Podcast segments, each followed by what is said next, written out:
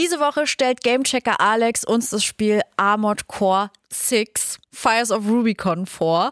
Von Armored Core habe ich ehrlich gesagt noch nie was gehört, obwohl das ja jetzt schon der sechste Teil zu sein scheint. Aber ich denke mal, Alex weiß da mehr. Aber erstmal, hey Alex. Hello.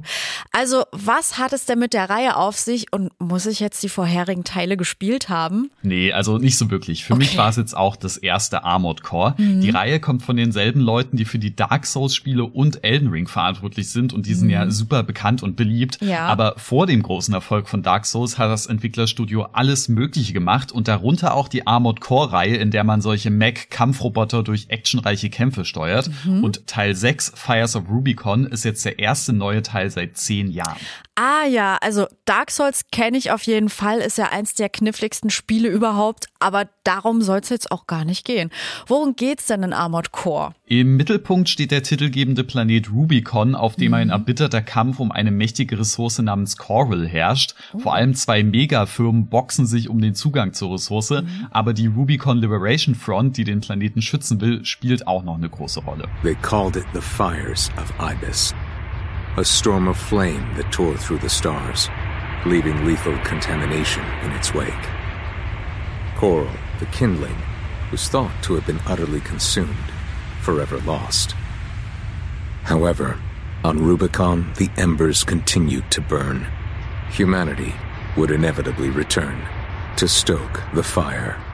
Man schlüpft dann in die Rolle eines namenlosen Söldners bzw. Mhm. Söldnerin mit der Nummer C4621 und erledigt an Bord eines Armored Core, also so ein Kampfroboter mit Armen und Beinen bis an die Robozähne bewaffnet, Aufträge für die einzelnen Fraktionen. Ah, also gehört man jetzt keiner bestimmten Seite an, sondern erledigt einfach Aufträge für alle. Quasi ja. Mhm. Am Anfang ist es das auch erstmal mit der Story. Man erledigt weitestgehend voneinander losgelöste Aufträge und erfährt dabei ein bisschen was über den Planeten und die Fraktionen. Später passiert dann dann in der Geschichte zwar auch noch eine ganze Ecke mehr, aber insgesamt würde ich trotzdem sagen, dass man Armored Core jetzt nicht unbedingt wegen der Story spielt.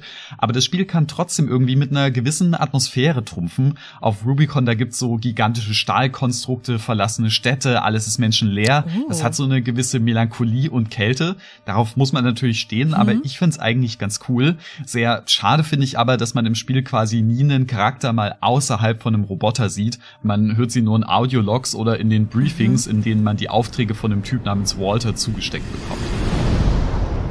Time to get to work, 621. I'm powering down your entry capsule. On my signal.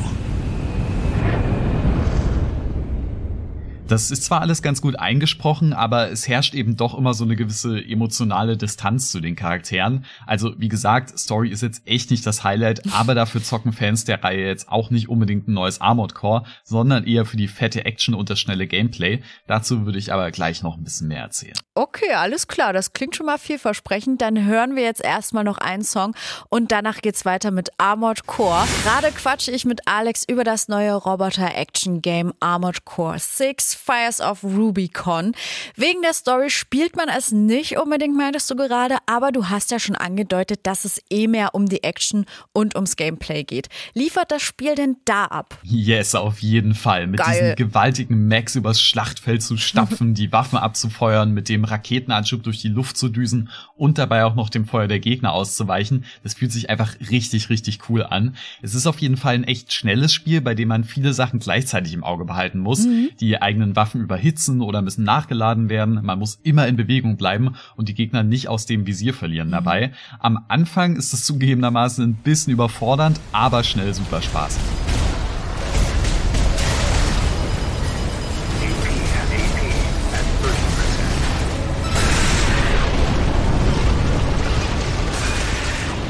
Ich mag auch, dass es sich wirklich ein bisschen anders spielt als andere Actionspiele. Also mhm. man merkt echt, dass man hier einen schweren Kampfroboter spielt und keinen Menschen. Ein besonderes Highlight sind dann auch noch die Bosskämpfe. Die normalen Missionen, die sind eigentlich relativ leicht zu bewältigen, aber bei den Endgegnern, da haut das Spiel dann richtig, richtig mhm. rein. Da haben sie so ein bisschen was von ihren Dark Souls Spielen übernommen. Teilweise finde ich die aber auch schon zu krass. Da fehlt einfach so ein bisschen die Balance im Vergleich zum Rest des Spiels, wenn da nach drei leichten Missionen auf einmal so eine Schwierigkeitsgrad Spitze kommt kommt. Ja, das kann ich mir echt vorstellen. Dann vielleicht lieber die Mission zwischendurch ein bisschen fordernder und dafür dann die Endbosse leichter. Aber macht man denn sonst noch was im Spiel jetzt außer zu kämpfen? Nicht so wahnsinnig viel. Das Spiel ist fast schon ungewohnt retro, so in dem Sinne, dass man einfach in einem Menü eine Mission nach der anderen auswählt, also keine Open World oder sowas. Mhm. In den Leveln muss man dann manchmal auch ein bisschen erkunden oder klettern bzw. fliegen, aber die Herausforderung liegt eigentlich immer im Kampf. Aber dafür kann man dann zwischen den Missionen neue Teile für den Mac kaufen,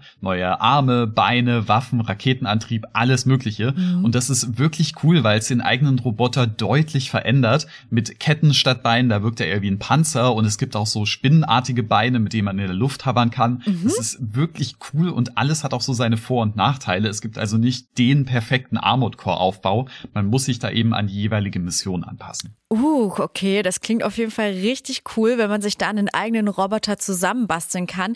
Gibt's auch was am Gameplay, was dir nicht so gefällt? Ja, leider. Und das hat eben auch ein bisschen was mit dieser Anpassung zu tun. Okay. Ich habe ja gerade schon gesagt, dass die verschiedenen Mac-Setups für verschiedene Gegner und Missionen gut sind mhm. und das finde ich auch an sich richtig so. Aber ich weiß ja vorher eben nicht genau, was da auf mich zukommt und manchmal da bin ich mit meiner Auswahl so gegen die Wand gelaufen, dass ich was ändern musste, um weiterzukommen. Und das kann man eben nur außerhalb von den Missionen Mission. Ah. Und gerade wenn ich das erst beim Bosskampf merke, dass ich mit meinem jetzigen Armored Core so nicht weiterkomme, da ist es natürlich doof, erst aus dem Level rauszugehen und das anschließend auch noch neu starten zu müssen. Mhm. Aber das ist zugegebenermaßen auch Meckern auf hohem Niveau.